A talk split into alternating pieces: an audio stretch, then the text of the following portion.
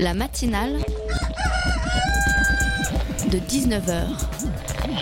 Et bah, c'est une émission qui parle de société, politique, euh, Culture alternative. On va aussi parler de sport, euh, de gens dans la rue. et l'actualité en règle générale. On va peut-être parler des corbeilles à linge pas en osier d'Auvergne. voilà, il y aura, il y aura des invités. Sociologues, des invités chercheurs. Les invités ne diront que des choses intelligentes. Ça va peut-être s'étriper un peu de temps en temps, mais La matinale de 19h, du lundi au jeudi jusqu'à 20h sur Radio Campus Paris. Ce soir, je ne vais pas vous parler d'Auschwitz, de Macron ou encore de péage autoroutier. Soyons plus légers, ce soir j'ai envie de vous parler de football et de cette information à côté de laquelle vous êtes peut-être passé. Sachez ce soir que Robert Pires doit se sentir bien seul. Il est en effet le dernier champion du monde 98 encore en activité. Le dernier depuis que David Trezeguet ait annoncé sa retraite. Trezeguet, ce franco-argentin, restera pour beaucoup celui qui offrit l'Euro 2000 à l'équipe de France grâce à son but en or.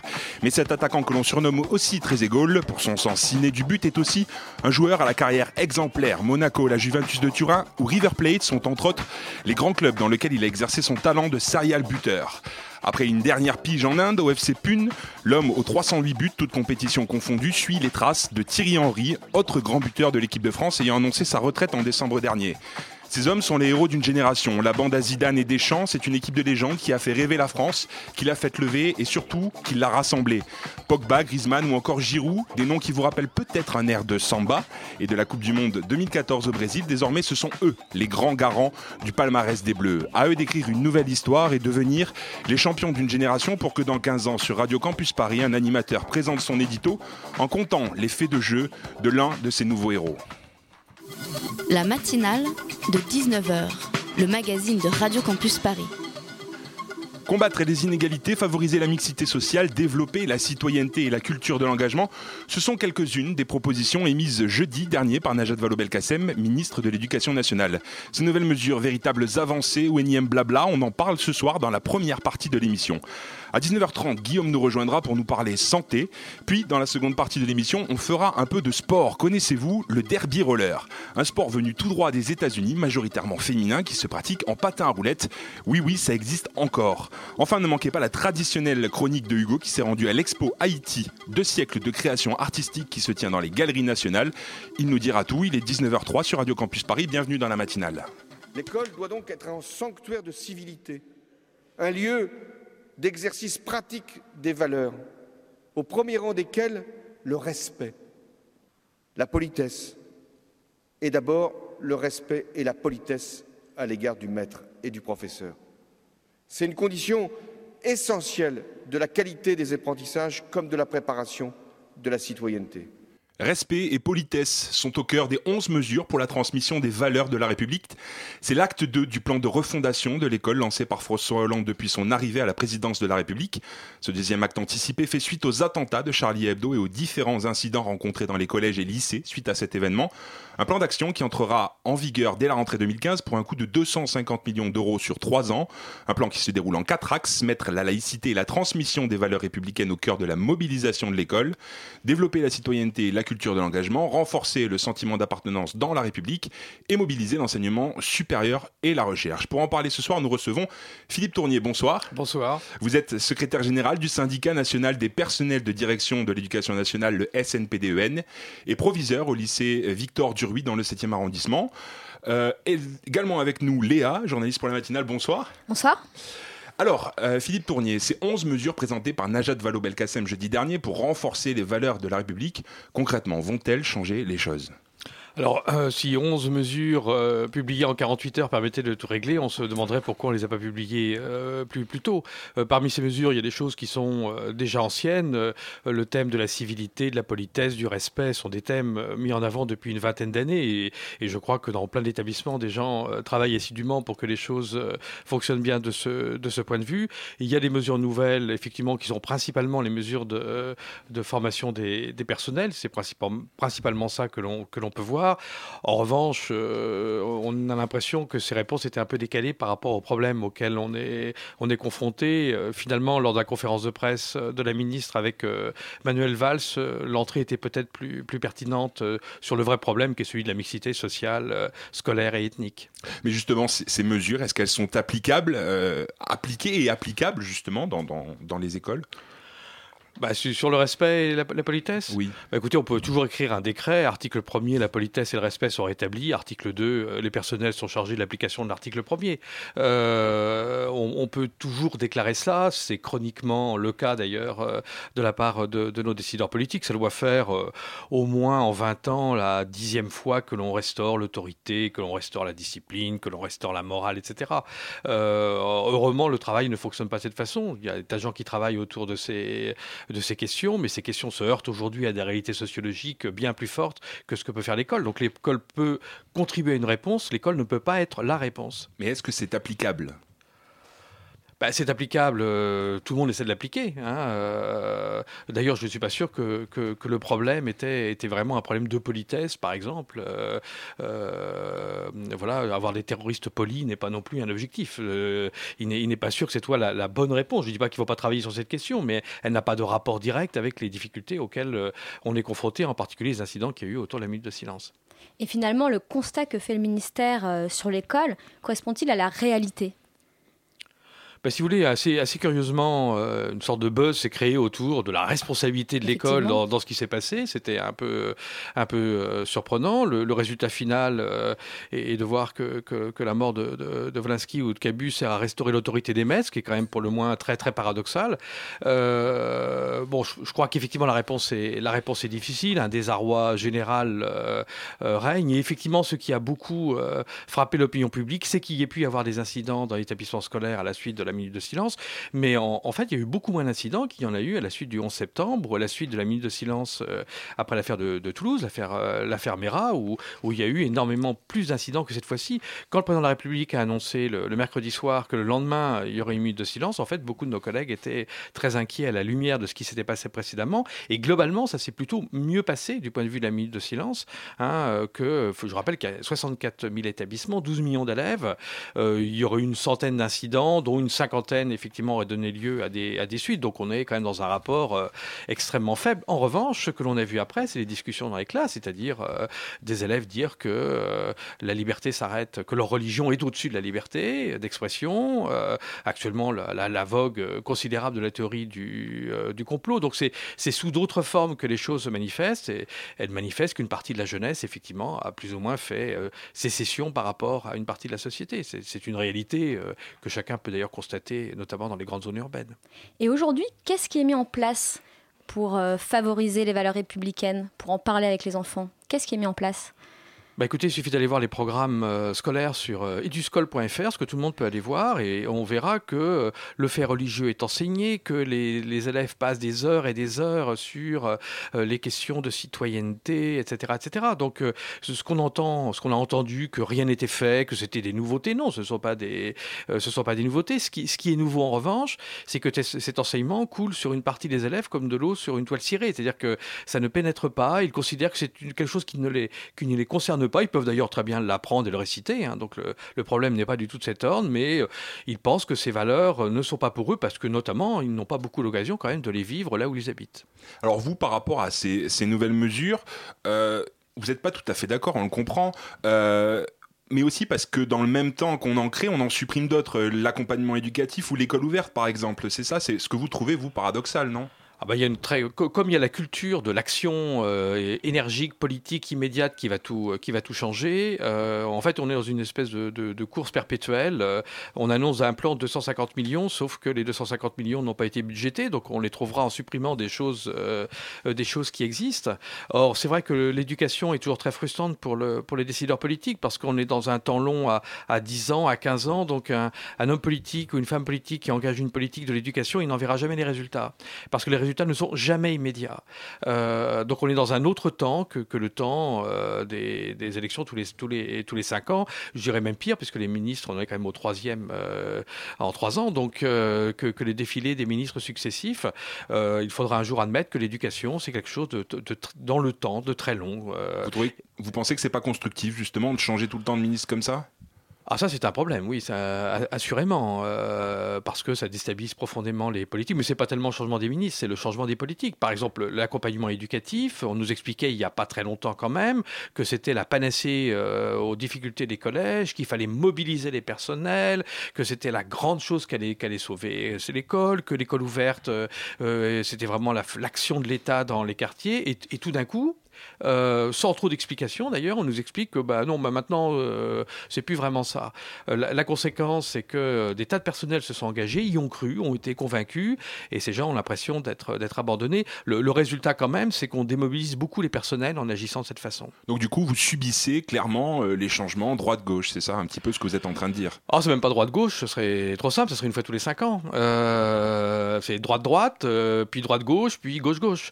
Euh, d'ailleurs, le clivage sur les politiques éducatives n'est pas fondamentalement nécessairement un clivage uniquement gauche-droite. Il est aussi, mais pas. Il y a d'autres clivages au, sein de, l'école. Je dirais chacun des deux camps est, lui-même traversé par deux visions de l'éducation. Euh, et c'est souvent ces, alternances au, sein de chacun des, deux camps qui ajoutent une, une suralternance euh, supplémentaire. Mais l'école en France souffre énormément d'instabilité de, de sa politique et c'est une des raisons de la faible productivité de toute l'énergie dépensée. Alors, euh, dans ces mesures, François Hollande demande, dans son discours, il l'a dit aussi, à ce que tous les chefs d'établissement signalent certains incidents à la justice. Vous qui êtes proviseur, est-ce que vous êtes d'accord avec cette idée? Est-ce que vous seriez prêt à le faire? Mais ça se fait depuis 15 ans. Ça fait, ça fait 15 ans que tous les incidents sont signalés, qu'il y a des procédures de signalement. Euh, de signalement euh, Est-ce qu'elles fonctionnent, ces mesures? Bah oui, elle fonctionne. Les incidents sont, sont, signalés. La preuve d'ailleurs qu'on sait qu'il y a eu des incidents lors de la minute de silence. C'est bien la démonstration que le système euh, de, de, signalement euh, fonctionne. La question, c'est pas de signaler, c'est que fait-on une fois qu'on a signalé? Euh, Or là, la réponse n'est pas toujours très, très, très précise. C'est exactement la question que je voulais vous poser. Que font les professeurs face à des élèves qui ne veulent pas respecter la minute de silence?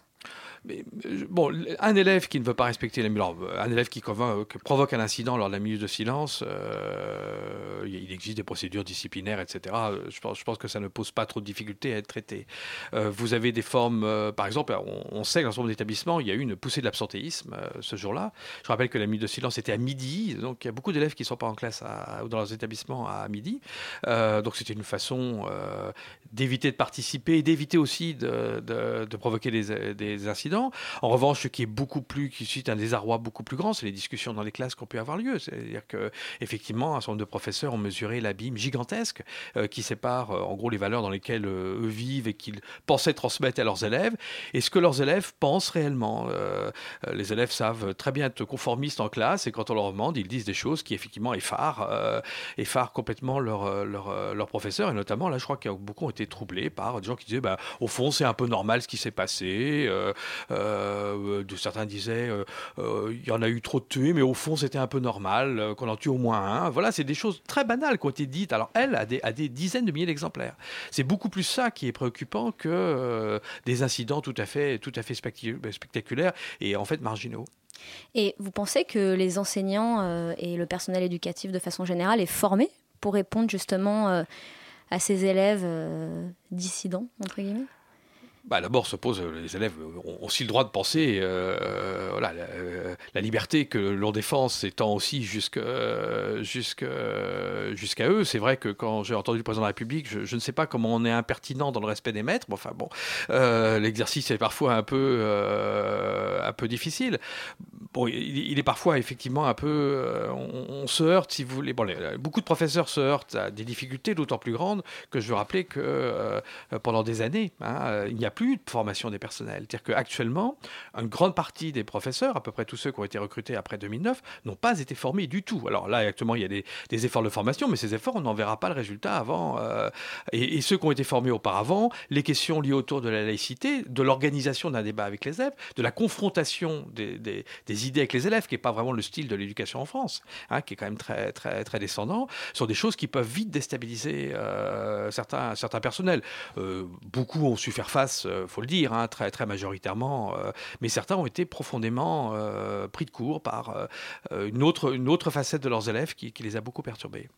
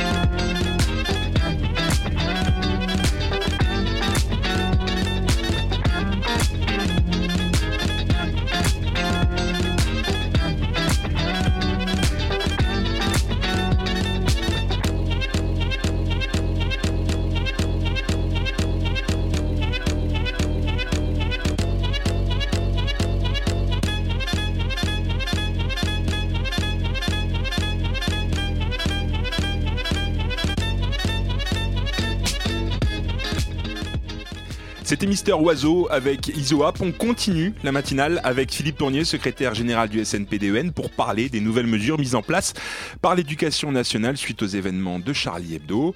Alors parmi ces mesures, il y a une proposition de mixité afin de combattre les inégalités.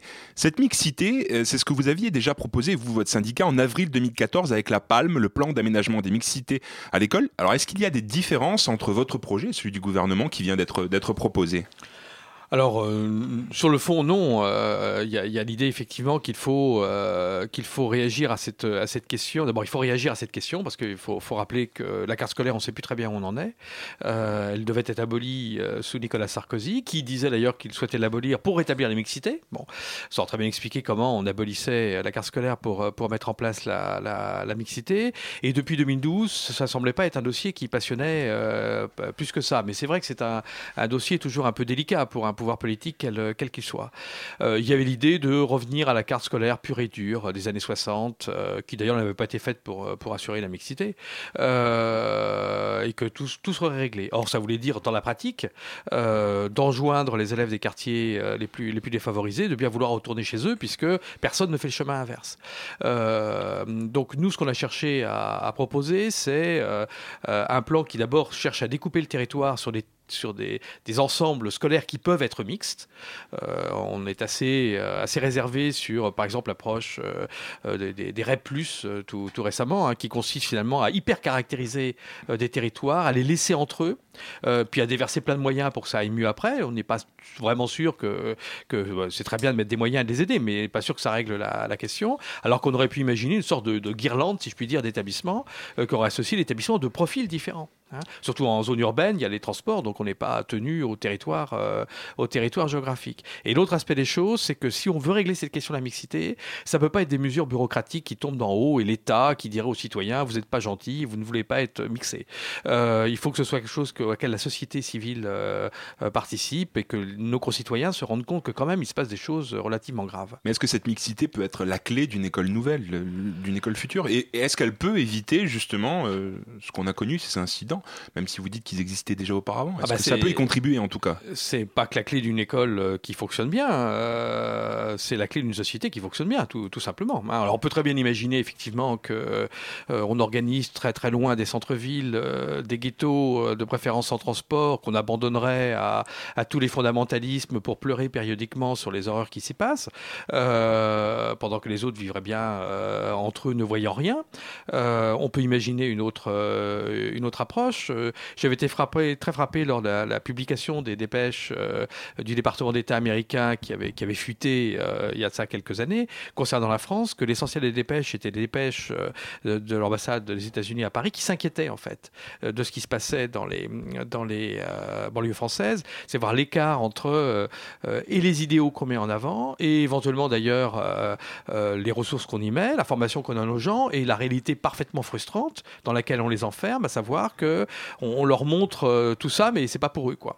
Euh, et, euh, c'est ça le problème numéro un. C'est pas qu'un problème de l'école, c'est ce qu'on cesse de dire. Euh, l'école peut très bien fonctionner dans l'apartheid, je veux dire, pour reprendre le, terme du, du, Premier ministre. Voilà, on peut faire respecter les maîtres dans, dans, un tel cadre. Donc c'est pas c'est pas que ça dont il est question. Le problème numéro un, c'est effectivement tant qu'il y aura des populations regroupées ensemble, il ne faudra pas se plaindre qu'il y ait les réactions que, que l'on a connues lors de lors de la minute de silence. En parlant des REP, est-ce qu'il n'y a pas une un problème, une crise d'évocation un peu des professeurs? Est-ce que les professeurs sont vraiment motivés à l'idée d'aller dans ces zones-là? Bah, Est-ce qu'ils ont envie de transmettre le savoir à ces élèves? Bah, D'abord, les, écoles sont euh, en général le seul service public qui fonctionne à peu près normalement dans ces secteurs. Euh, où il y a des classes qui fonctionnent, des élèves qui apprennent des choses, euh, et où, grosso modo, quand on y va, la civilité est à peu près respectée. Je, signale que les incidents qui émaillent périodiquement l'école n'ont jamais lieu dans ce type d'établissement. Hein. donc voilà, il y a quand même un vrai travail, un vrai travail qui est frais et, très difficile quand même. Hein. Alors, est-ce que les gens envie d'y aller, euh, mais qui se précipitent pour aller euh, travailler, vivre, euh, hormis ceux qui sont contraints d'y aller.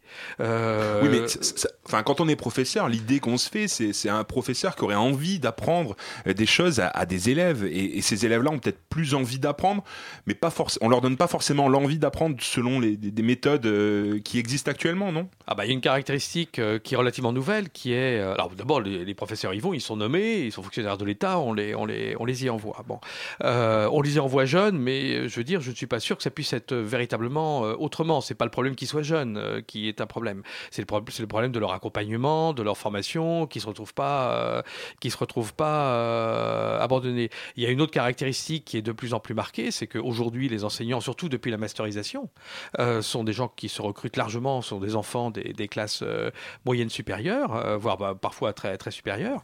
très peu de, gens issus de, de, ces quartiers deviennent, deviennent enseignants. Et c'est vrai qu'une une des réalités, c'est l'abîme hein, qui culturel, si je puis dire, qui s'est créé entre euh, ces jeunes gens issus, euh, en général bons élèves à l'origine, euh, issus de, familles moyennes ou favorisées, qui ont vécu dans des quartiers mixtes ou favorisés, et qui arrivent dans des, secteurs parfois quand même assez, assez surprenants.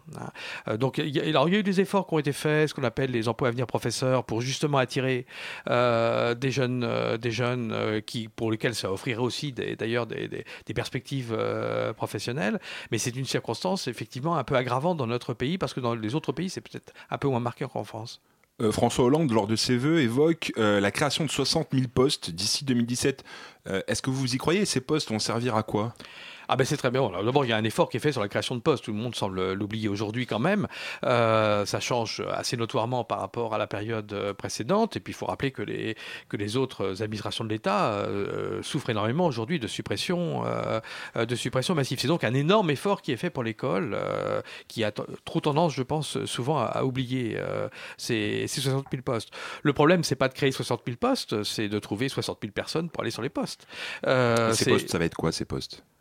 Ah bah ce sont essentiellement des postes, euh, euh, d'enseignants, hein, très, très, très massivement, des conseillers principaux d'éducation, etc. Enfin, des, gens qui sont en contact euh, avec les élèves. Donc l'idée, c'est de réduire les classes?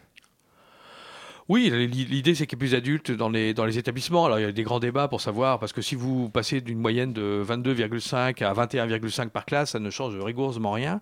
Euh, donc peut-être par exemple, l'idée de plus de maîtres que de, classes dans les, dans les écoles primaires est, une excellente idée. Hein. Euh, euh, parfois que peut-être dans certaines classes, mieux vaut être un peu plus nombreux, mais être deux. Euh, pour, pour, pour travailler avec les élèves et pas dans ce face-à-face quand même.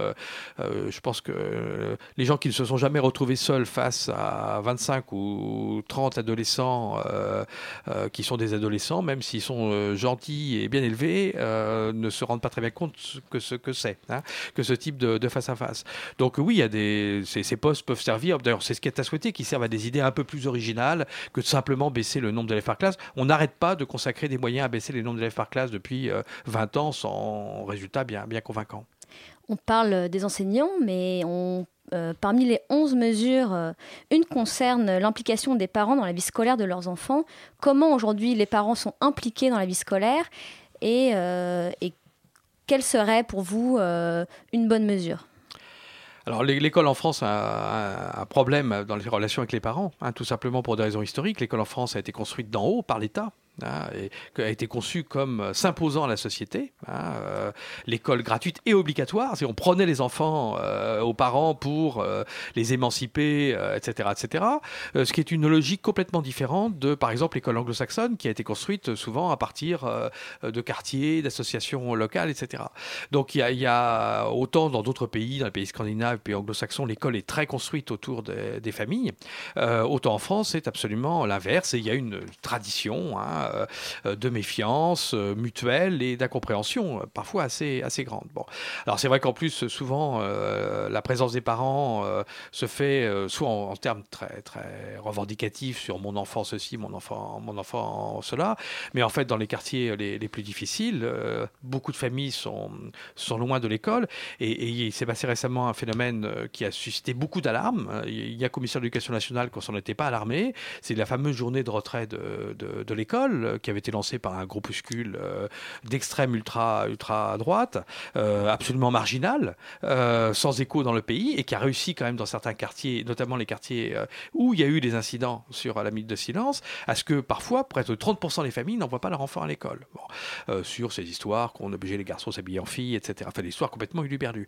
Euh, et, et les enseignants étaient assez épouvantés d'imaginer que, que des parents de leurs élèves aient pu imaginer que enseignants se seraient conduits de cette, de cette manière. Et ça témoignait quand même d'une grande méfiance qui est liée notamment dans ces quartiers, en plus de la méfiance euh, sociologique, si je puis dire, de l'écart culturel qui règne quand même entre l'école et, les familles. Vous qui êtes proviseur, une dernière question. Euh, le rôle de l'école aujourd'hui, c'est quoi? Est-ce que c'est le même qu'il y a 20, euh, 50 ou 100 ans? Ou est-ce qu'il a dû changer? Bah, L'école a changé comme euh, toutes les activités sociales ont, changé. Elle a changé dans, son mode de fonctionnement. Dans, ses idéaux fondamentaux, qui est d'abord de, bah, transmettre effectivement un patrimoine de savoir, alors sous des formes éventuellement qui vont, changer avec les nouvelles technologies, et également, euh, en gros, euh, apprendre aux jeunes d'une même société à vivre ensemble. Ces, buts, qui, étaient déjà le but au 19e siècle, n'ont pas vraiment changé. Ce qui, est vraiment nouveau en revanche, c'est que les jeunes n'ont plus beaucoup l'occasion souvent de vivre ensemble. C'est un peu ça la nouvelle question. Merci beaucoup Philippe Tournier d'être venu dans nos studios pour parler de ce sujet ô combien important. Merci Léa. Merci.